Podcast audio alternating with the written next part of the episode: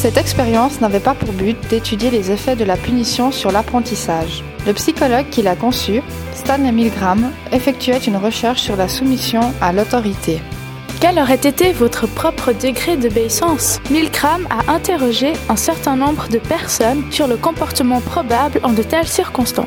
Toutes prétendaient qu'elles n'auraient jamais dépassé le niveau de 300 volts. Or, l'expérience de Milgram lui a permis de constater, à sa grande surprise, qu'au moins 65% des sujets acceptent d'administrer des électrochocs d'une intensité maximale lors des expériences. Notre conclusion est que, à très grande majorité, les gens obéissent à un ordre venant d'une autorité qu'ils jugent supérieure, même si celui-ci va à l'encontre de leurs idées morales.